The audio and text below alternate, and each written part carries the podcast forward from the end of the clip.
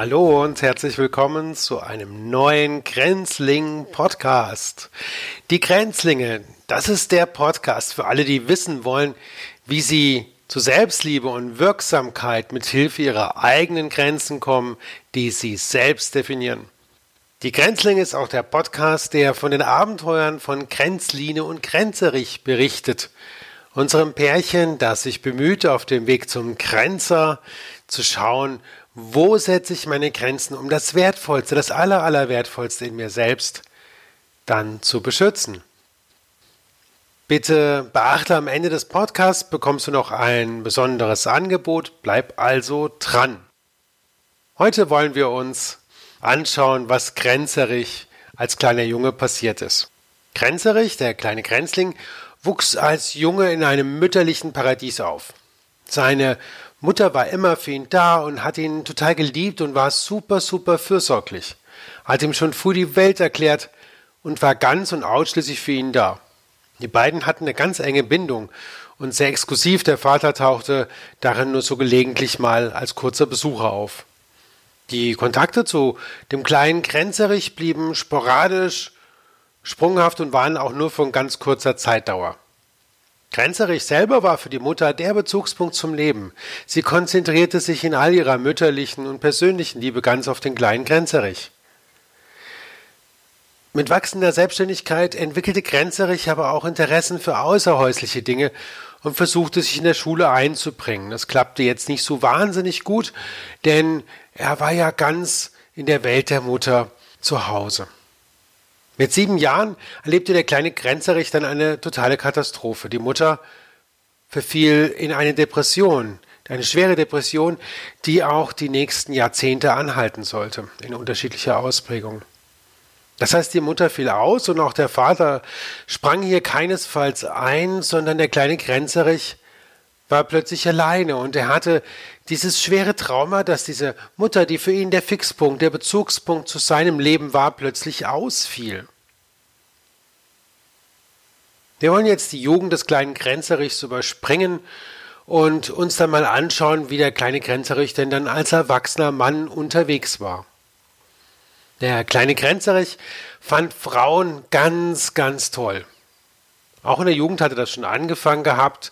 Mädchen waren für ihn so der ganz, ganz große Ereignishorizont und das setzte sich dann in seinem Erwachsenenleben fort. Er hatte so eine richtige Fixierung auf Frauen, also fast sein ganzes Denken kreiste darum. Er hatte aber auch wahnsinnige Angst, so eine Frau zu verlieren. Und deswegen tat er alles für sie. Der kleine Grenzling kannte keine Grenzen in seinem Tun für die Frau. Er versuchte ihr die Wünsche von den Lippen abzulesen. Aber er tat das jetzt nicht aus, aus altruistischer Liebe, dass er wirklich was für diese Frau tut, sondern er hatte im Gegenzug erwartete er eine bedingungslose Liebe und Hingabe und auch die Stärkung seines sehr schwachen eigenen inneren Kindes. Und das kam im Leben überhaupt nicht gut klar.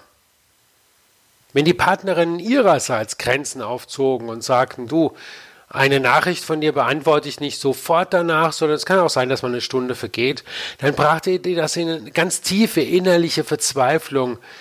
Äh, und dann wurde er, der kleine Grenzerich, teilweise sehr, sehr wütend. Wenn die Partnerin mal ihre Zuwendung auch nur teilweise abbrach, dann suchte sich unser kleiner Grenzling sofort die nächste weibliche Bezugsperson, die dann für ihn da sein sollte. Auch da agierte er grenzenlos und versuchte ihr alles zu geben, was er hatte und noch viel, viel mehr. Seine eigenen Bedürfnisse bekam er praktisch gar nicht mit. Der kleine Grenzling versteht also, keine eigenen Grenzen aufzuziehen und, wie wir im Beispiel gesehen haben, er kann auch andere gar nicht akzeptieren. Er versucht sogar, die Grenzen bei seinen Partnerinnen ganz aufzulösen. Sich selbst gesteht er gar keine zu. Er wird ja grenzenlos aktiv für seine Frauen, denn er gibt ihnen ja alles, alles können sie von ihm haben. Und daraus denkt er dann, hat er die Berechtigung, dass die Partnerin auch für ihn da ist und alle seine Bedürfnisse erfüllt. Nur dadurch wird natürlich jede Frau vollkommen überfordert. Denn Am Anfang hat sie teilweise noch aufgrund eigener Erfahrung durchaus von dieser Haltung profitiert. Endlich ist da jemand, der total auf sie fixiert ist. Endlich ist da jemand, der alles für sie tut. Endlich ist da jemand, dem sie alles bedeutet. Und dieses Jungenhafte im kleinen Grenzling hat die Frau auch durchaus angesprochen. Und wenn sie noch einen kleinen Helferkomplex hat, dann natürlich umso mehr. Zwischen den beiden entsteht also eine symbiotische Beziehung in der sich dann die beiden kleinen Grenzlinge, unser Grenzerich und seine Grenzline, wie zwei ganz hilflose kleine Kinder in einer Art Tanz vereinen, ohne dass es so etwas wie eine regulierende oder auch kontrollierende erwachsene Instanz in beiden gäbe. Was fehlt bei beiden ist die Entwicklung einer reifen Persönlichkeit, die in der Lage ist, Grenzen zu setzen und aufgrund dieser Grenzen dann ganz, ganz stark zu entspannen. Was ist denn nun das Wichtige an diesen Grenzen? Was sagt mir denn, hey, ich brauche eine Grenze, weil das ein wichtiger Ausdruck meiner Selbstliebe ist? Wenn unser kleiner Grenzling anfangen würde, Grenzen zu definieren, sagt er zuallererst mal aus, dass etwas in ihm, wenn nicht gar er selbst, ganz, ganz wertvoll ist. Dass seine Gefühle und Bedürfnisse wichtig sind. Sie sind auch nicht vergleichbar mit den Gefühlen und Bedürfnissen anderer Leute. Das sind seine Gefühle und Bedürfnisse, sind singulär, die gehen, gehören nur ihm und er nimmt sie so ernst, dass er sie auch nicht beurteilt und bewertet. Sie sind so, wie sie sind und die schützt er mit seinen Grenzen. Der kleine Grenzling entwickelt Respekt vor ihnen, fordert diesen Respekt vor seinen Grenzen auch selbst ein und ist damit sich selbst treu. Das ist Chefsache für ihn.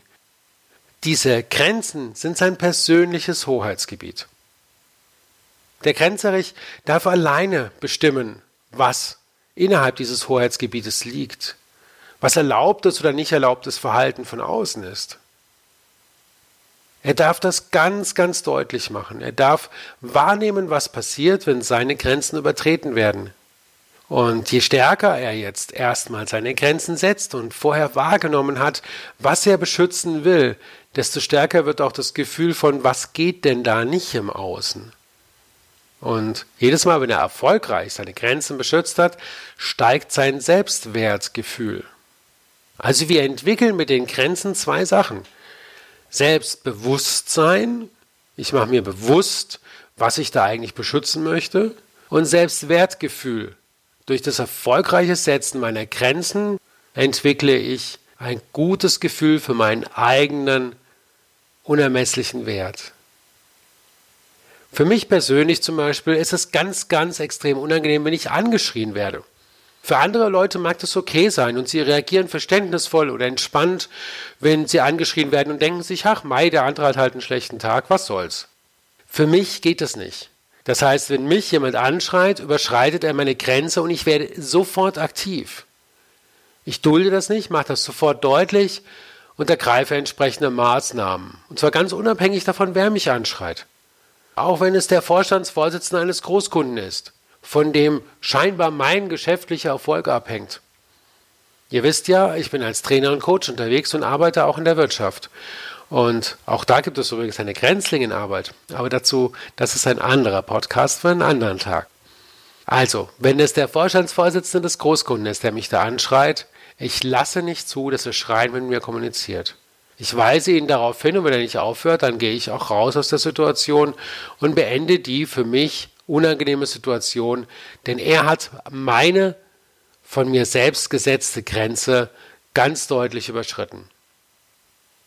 Unsere Grenzen, die wir als Grenzling und später als Grenzer setzen, haben übrigens nicht unbedingt was mit sensibel oder weniger sensibel zu tun. Gut, also wir haben hier die Unterscheidung bei sensiblen Menschen. Kann es sein, dass diese ihre Grenzen enger stecken? Sie sind leichter zu verletzen und müssen deswegen ihre Grenzen relativ eng stecken. Und das ist okay. Bitte bewerte dich nicht als sensibler Mensch in irgendeiner Form minderwertig. Du hast Sonnenseiten, die sind so fantastisch, die sind so wunder wunderschön. Du verstehst andere Menschen so schnell. Du hast so eine hohe empathische und emotionale Intelligenz.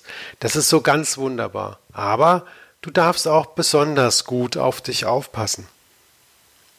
Auch die weniger sensiblen Menschen haben natürlich ihre wunden Punkte. Äh, und da wird man schnell zum Grenzüberschreiter, ohne es böse zu meinen, ja sogar ohne es zu merken. Und das musst du dir ganz deutlich machen. Die anderen überschreiten deine Grenzen nicht bewusst, um dir weh zu tun, sondern manchmal kriegen sie es gar nicht mal mit.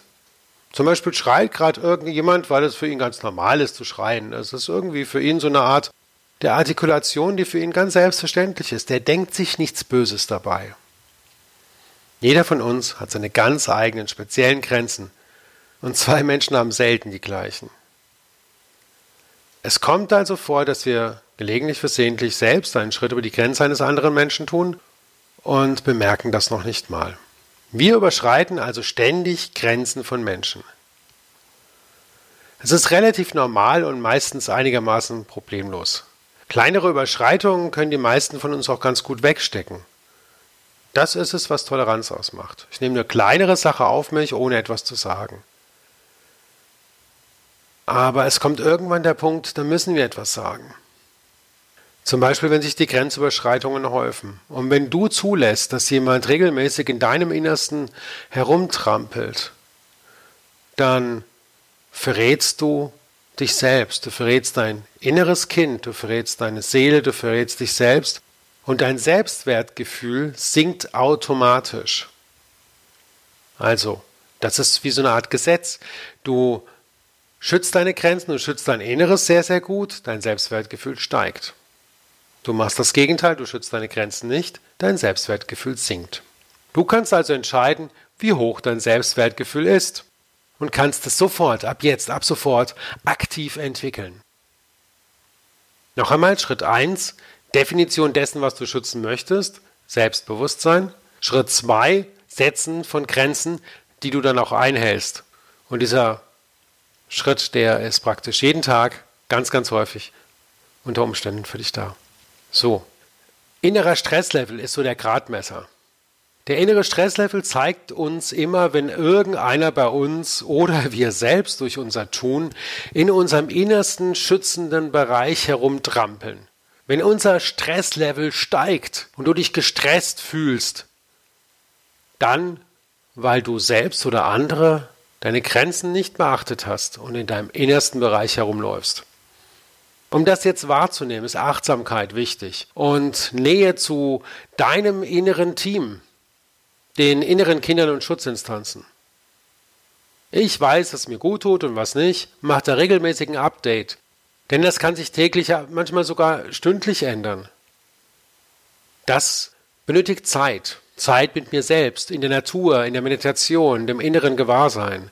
Dazu dann in weiteren Folgen unseres Podcasts noch mehr.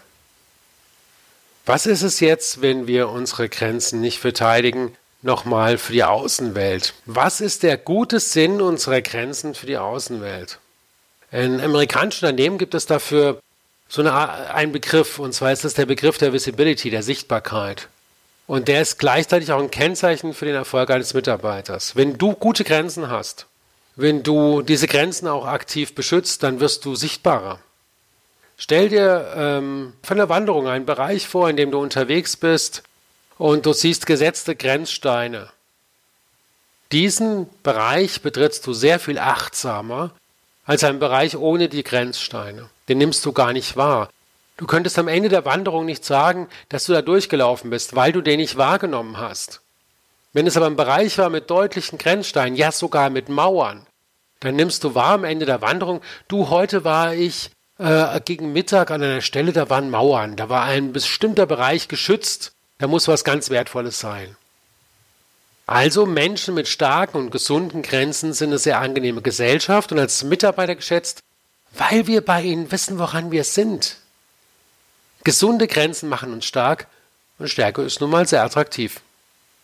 Gut, wir machen zu jeder Folge machen wir zum Abschluss noch eine genaue kleine Übung, damit du selbst lernen kannst, wie du deine Grenzen gut beschützt, damit du dem kleinen Grenzerich in dir helfen kannst, seine Grenzen schön zu übernehmen. Dazu möchte ich euch als allererste Übung mal bitten, dass ihr euch überlegt, wo genau verlaufen deine Grenzen? Hast du Grenzen, die du selbst wahrnimmst und ähm, die du auch aktiv vertrittst nach außen. Mach einfach mal eine Bestandsaufnahme. Mach einfach mal eine Bestandsaufnahme deiner Grenzen. Noch nicht mal von dem, was du jetzt wirklich schützen willst, sondern einfach mal, dass du dir mal anschaust, hast du Grenzen, die du auch tatsächlich aktiv schützt.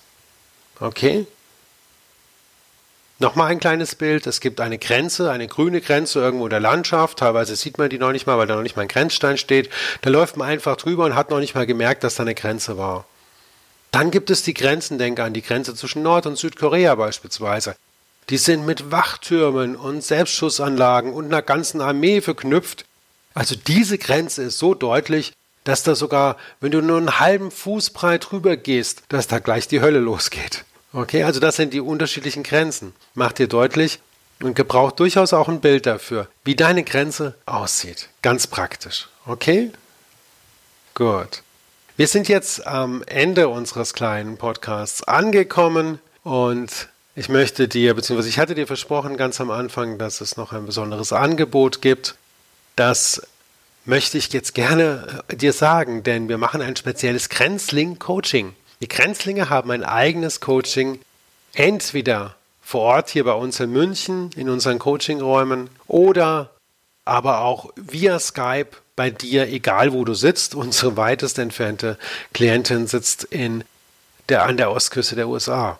Also, das heißt, bitte überlege dir, möchtest du ein Coaching haben, das dir hilft, nicht nur das rauszufinden, was du wirklich schützen möchtest, sondern auch ganz praktisch dann festlegst, was sind meine Grenzen? Okay?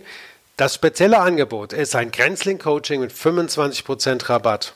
Buchbar also über unsere Webseite dieliebe-und-ich.de www.die-liebe-und-ich.de und dort mit dem Kennwort Grenzling.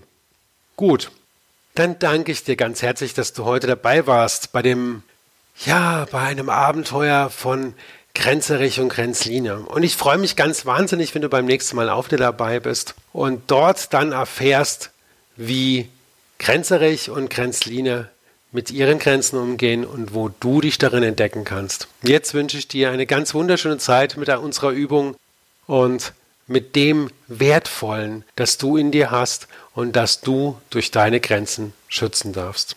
Ich danke dir. Mein Name ist Volker Hubertus Rupp, Trainer und Coach von Die Liebe und ich.